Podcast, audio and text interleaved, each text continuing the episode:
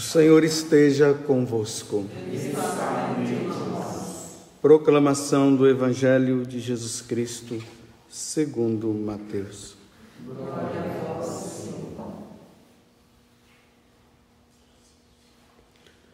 Naquele tempo, Jesus percorria todas as cidades e povoados, ensinando em sinagogas pregando o evangelho do reino e curando todo tipo de doença e enfermidade. Vendo Jesus as multidões, compadeceu-se delas, porque estavam cansadas e abatidas, como ovelhas que não têm pastor. Então disse a seus discípulos: A messe é grande, mas os trabalhadores são poucos. Pedi, pois, ao dono da messe que envie trabalhadores para a sua colheita.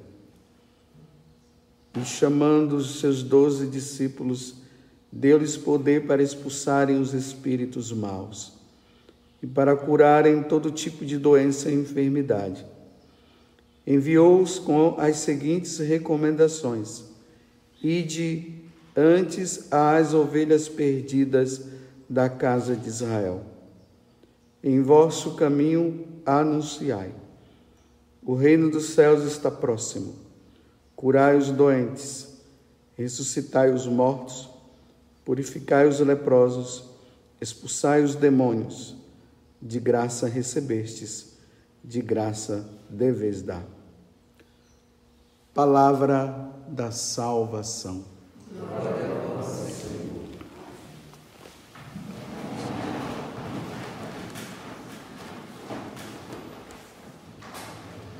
Hoje é sábado, primeiro sábado do mês, né? Dedicado também ao Imaculado Coração de Maria. Nesse tempo do Advento, o último dia da primeira semana do Advento. Percorremos já toda essa semana meditando na seguinte situação em que nós enquanto igreja, nós estamos. Estamos nos preparando para a segunda vinda de Jesus e também a partir do dia 16, como eu tenho dito para vocês, há uma mudança na liturgia, onde nós vamos nos preparar para relembrar a primeira vinda de Jesus, que é o Natal. Na primeira vinda, ele veio para colocar tudo em ordem. O pecado original causou uma desordem muito grande nesse mundo.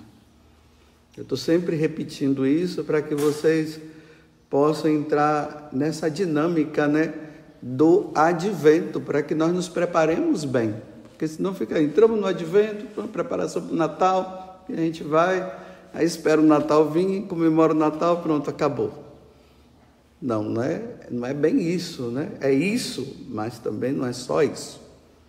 Então, na primeira vinda, ele não veio para julgar. Todo aquele que crê no Filho do Homem será salvo.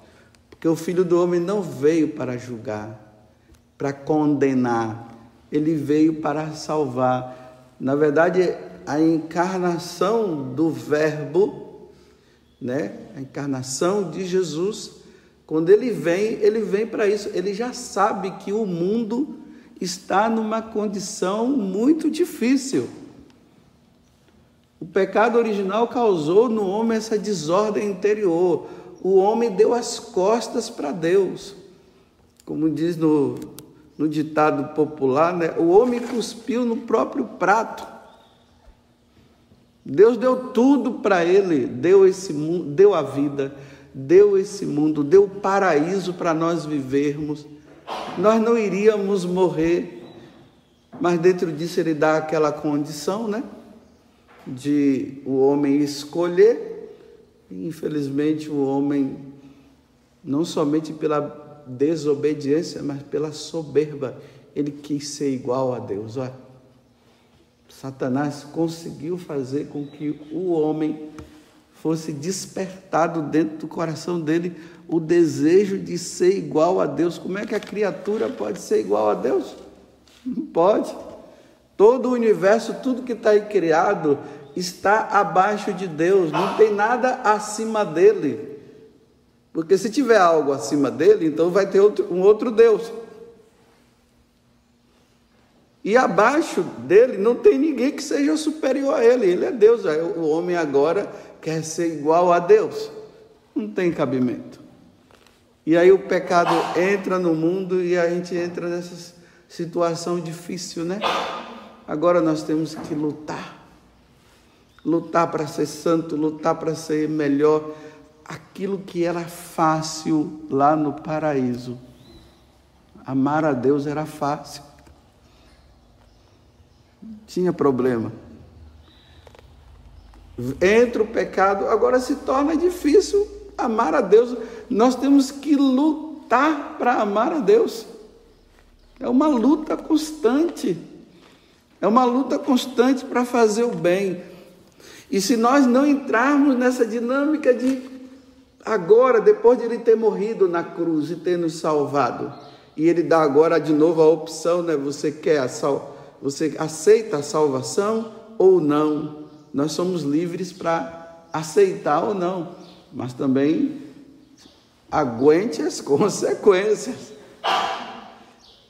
As consequências daquele que não obedecer. Mas para obedecer, o homem é livre. Ele, se ele quer desobedecer, ele desobedece. Se ele quer obedecer, ele obedece.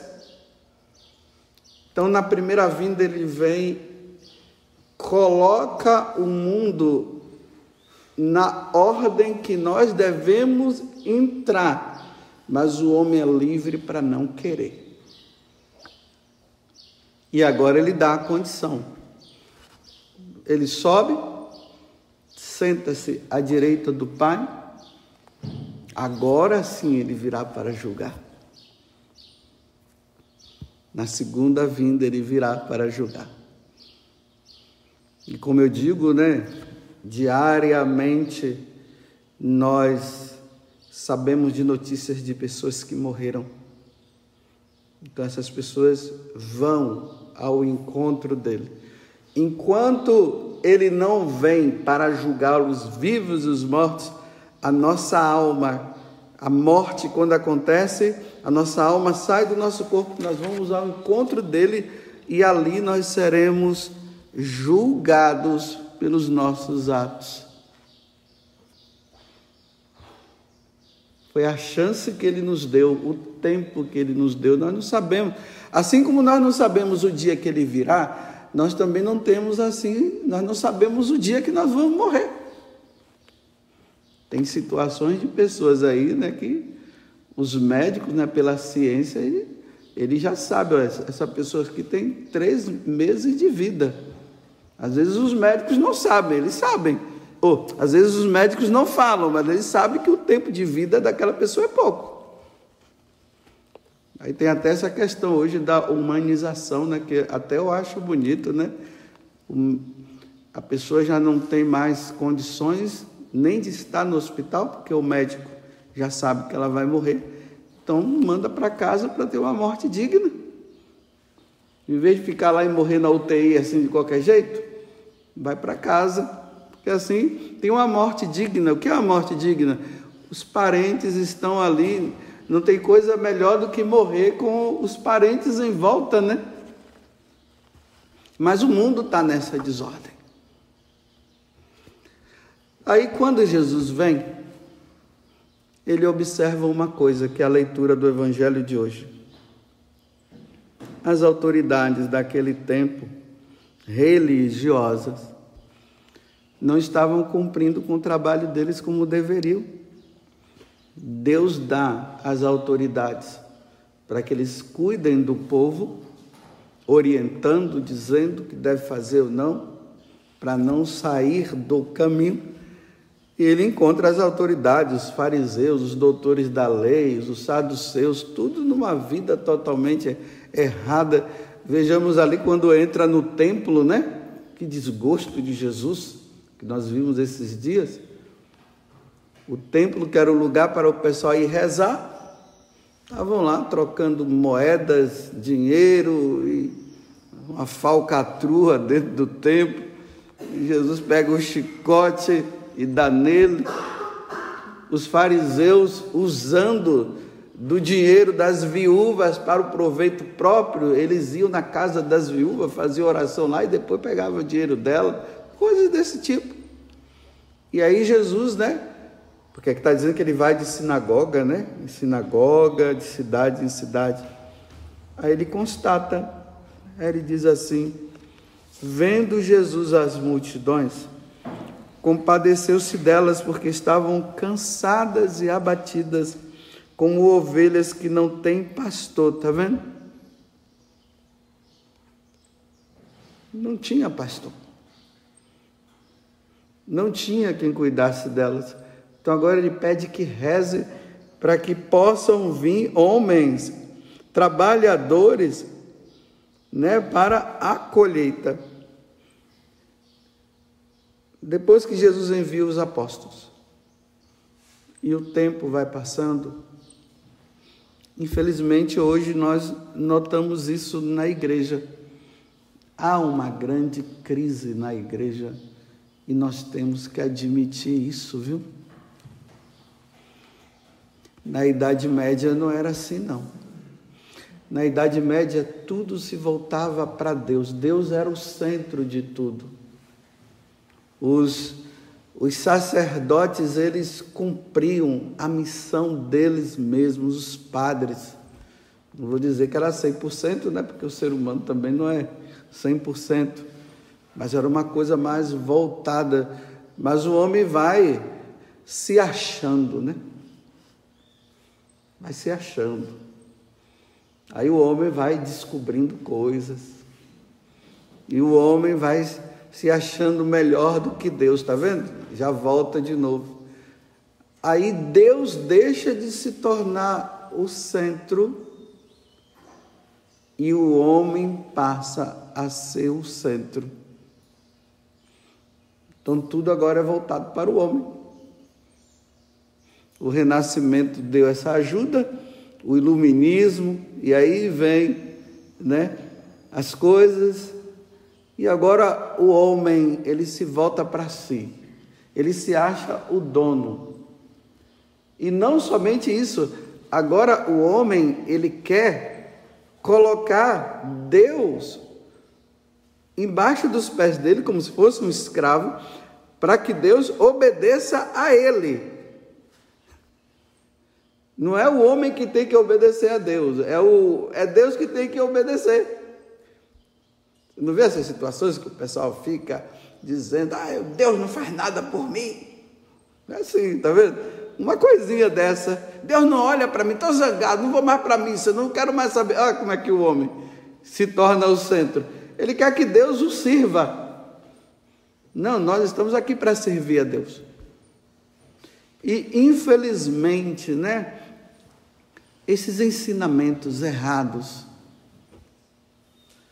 aonde o homem se torna o centro e não Deus, essas coisas também foram entrando nos seminários. E como é difícil hoje no seminário você estudar e ter uma doutrina sólida, baseada ali, né, na doutrina da igreja, nos santos padres, e tudo mais. Ali no próprio seminário, Deus é tirado do seu lugar e o homem é colocado. E aí a gente vai vendo, né? Aí entra a questão da crise. Nós encontramos sacerdotes que não querem rezar, sacerdote que ensina o que vem da cabeça dele, Aí entra a confusão na cabeça dos fiéis, porque o pessoal começa a dizer assim: olha, o padre tal disse isso e o outro disse aquilo, quem é que está certo? Porque a doutrina é única, o ensinamento é único. Lembremos que Jesus disse assim: a doutrina não é minha, né? humanamente ele falando ali, né? porque as pessoas estavam vendo ele como um homem, não como Deus. Então ele diz: a doutrina não é minha. Então a doutrina não é minha. Eu, como sacerdote, né? o William está aqui se preparando para ser padre. O que nós aprendemos é o que eu ensino, mesmo que eu não concorde, mas eu tenho que falar aquilo que Jesus ensinou e que deixou no depósito da fé, mesmo que eu ache que não seja assim. Aí o que é que acontece? Cada padre, ele acha agora, né? Porque não existe mais a verdade, é um relativismo muito grande que o Papa Bento XVI ele deixou isso bem claro ali no, no conclave, né, naquela passagem da morte do Papa São João Paulo II é, para a escolha do novo Papa. Então ele ali ele chega e expressa que o mundo está assim, é um relativismo. Cada um pensa uma coisa. Não existe. Por exemplo, estou aqui vendo o Tiago com a sua esposa Patrícia Félix. Então está aqui essa vela então, o Tiago diz que isso aqui é uma vela. Aí a Patrícia diz: não, é um fósforo. Não, é, uma vela. Não, eu estou dizendo para você. É, se você acha que é uma vela, eu, eu acho que é um fósforo e pronto. É assim. Mas onde está a verdade? A verdade é que é uma vela. Então cada um diz uma coisa, cada um fala uma coisa. E, meus irmãos, na igreja está assim. Você vai naquela paróquia, aquele padre, esse evangelho, aquele padre ele diz uma coisa totalmente contrária, o outro já diz uma outra contrária, aí tem um outro que diz o certo e vocês ficam se perguntando quem é o certo. É assim que a igreja está. Nós estamos nessa crise. Aí a crise, né? Padres que não aceitam o celibato E aí os escândalos né, que nós encontramos, sacerdotes que tem mulher aqui, tem filho não sei aonde. Eu estou falando aquilo que vocês sabem. Aí sacerdotes que optam e acham que o, essa questão homossexual está certa. E chega no púlpito e diz que está tudo bem, está tudo certo, o que é que tem? Aquele sacerdote que um dia eu vi lá no vídeo, ele fazendo um casamento de dois homens, né? Fazendo um casamento lá. E, e, e, o pior é que as coisas não são feitas escondidas, não. É assim para todo mundo ver, porque filma. E o padre ainda dizia bem assim: é, eu não sei não, não sei se o bispo vai gostar, ó. Não sei se o bispo vai gostar, não. Segunda-feira nós vamos ver. É, segunda-feira ele viu. Foi destituído logo. E com o missal, usando o rito do matrimônio, para os dois ali. Agora dá o beijinho. Vou virar as costas para você dar, vocês darem o um beijo. Então, aí o grupinho que estava ali, todo mundo rindo. Olha que escândalo. Em vez de estar tá ele cuidando, né? vou abrir um parêntese, não estou dizendo que eu sou o bom, vocês precisam rezar pela minha conversão também, para eu mudar de vida. Aí fecha o parêntese. Aí está lá ele lá, fazendo aquilo, e tudo, tudo bonito, tudo. Em vez de fazer o certo, ensinar o certo, Aí, a pena que dá, sabe de quê? É de vocês. A pena é dos fiéis. Porque se o padre está fazendo, se o padre fez, o pessoal diz que está certo. Mas o pior é que são as ovelhas, porque não, não tem aquele conhecimento do que a igreja ensina, também não lê o catecismo, não lê as coisas então o que o padre disse está dito. Aí, imagina aquela mulher simples que diz assim: não, mas o padre disse. Foi o padre que falou. Como tem aqueles, né, que tem que graças a Deus, né, eles olham e dizem assim: "Não, mas isso aí não está certo não". Então Deus nos coloca, coloca os sacerdotes para preparar o povo para a segunda vinda dele. Então o pároco tem aquele grupo de fiéis que ele está ali, olha, ensinando, ensinando, dando a Eucaristia, absolvição, fazendo os casamentos segundo o que a igreja pede. Se ele vê a, as ovelhas da ignorância, ele vai lá atrás e ajuda, preparando o povo para quando o Senhor chegar. Então, quando chega, o Senhor leva o sacerdote, porque ensinou bem, e leva o povo, porque foi ensinado. Agora, meus irmãos, imagina do jeito que a coisa está. Tem até padre comediante agora, meu Deus. Aí coloca aquelas caras assim que mudam o jeito, aquele rosto todo assim, e fica lá fazendo palhaçada. Realmente virou uma palhaçada, né? Por isso que Jesus está dizendo: reze, peçam.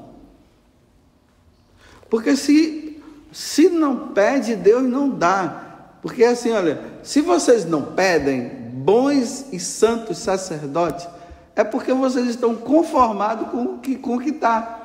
Então Deus não vai dar bons sacerdotes. Deus não vai enviar assim. Então, pedir ao dono da messe que envie trabalhadores, que envie sacerdotes segundo o coração de Deus.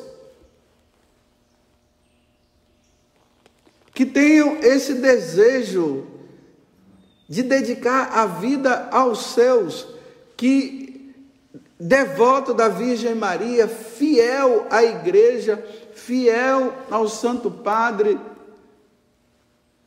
que quando vocês olham, vocês têm confiança, que luta para dar um bom exemplo.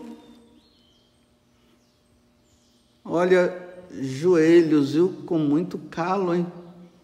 Sem calo não vai não. Sem penitência, sem sacrifícios.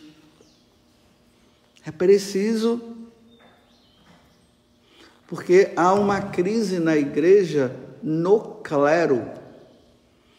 E se o clero está em crise, os fiéis ficarão em crise também. É tanta coisa, né? Aí tem o grupo dos tradicionalistas, tem os progressistas, tem aqueles que não aceitam o Concílio Vaticano II, aí tem o outro que já aceita, tem o outro que diz, é assim, tá, dentro da própria igreja você vê é, essa briga, não, o certo sou eu, vocês são errados, mas onde está o certo?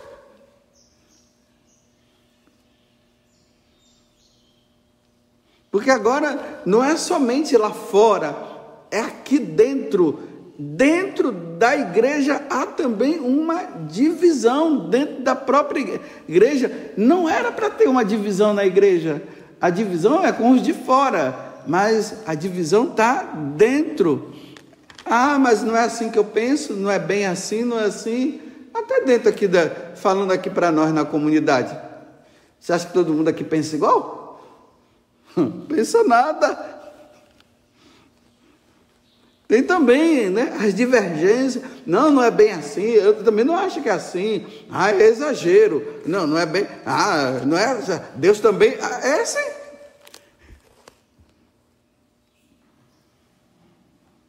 Mas onde é que está? No, no, livro amarelinho, pelo menos hoje ainda é amarelo. Né? O catecismo da igreja, que está condensado tudo, porque é o pontapé, porque aí do catecismo da igreja vai para as encíclicas papais,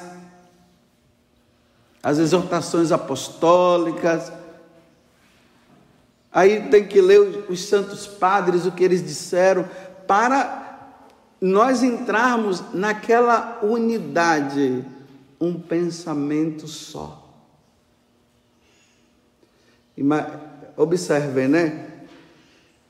Hoje é o primeiro, nós estamos na primeira semana do Advento, sábado. A leitura do Evangelho hoje e as outras são todas iguais. Mateus 9, 35 a 10, depois, versículo 1, de 6 a 8. Não, isso. 35 a 10, primeiro de 6 a 8. É essa leitura que está sendo lida em todas as igrejas católicas do mundo todo. Deus fala uma coisa só.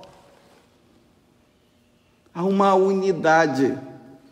Deus não fica falando, ali ele fala abacate e cá ele fala coco. Não, quando ele fala coco, é coco para todo mundo. Quando ele fala abacate, ele fala abacate para todo mundo. Só que o que está acontecendo? É coco lá, abacate aqui, farinha lá, e está assim. Em cada lugar um, uma coisa.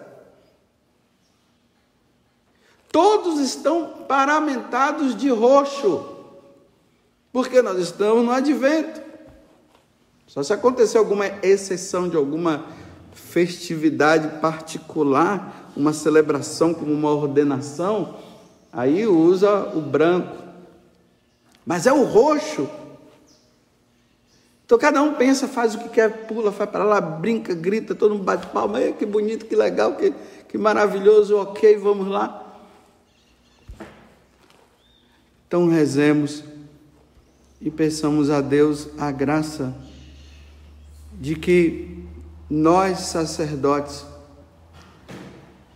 possamos voltar ao princípio daquilo que Deus nos pediu e que nós prometemos no dia da ordenação. E que os seminaristas que vão chegando, eles possam aprender a verdadeira doutrina da igreja e não as ideologias que vão entrando. Me lembro que quando eu era seminarista, só para encerrar agora, eu lá né, no seminário, não era na Canção Nova que eu estava, e eu via os meus colegas de seminário dizendo assim: nós vamos fazer um abaixo assinado e vamos mandar para o Papa João Paulo II, porque era ele para tirar esse negócio do celibato. Aí tinha outros que diziam assim: eu não sei como é que o, que o José Augusto, né, que era eu, participa de missa todo dia. Olha, lá onde nós, nós estamos, nós só temos uma por semana. Nós estamos querendo tirar essa daí. Eu me pergunto, né, estou querendo ser o quê? Estão no lugar errado. E são esses que depois são ordenados padres. E depois vão ensinar que não precisa vir tanto para a missa, que o padre deve casar assim. E conseguem passar porque enganam. Louvado seja nosso Senhor Jesus Cristo. E a vossa mãe Maria Santíssima. Então, no altar do Senhor, hoje eu quero colocar pelas vocações sacerdotais, porque essas vocações sacerdotais, eles serão os futuros padres, os futuros bispos e quem sabe o Papa.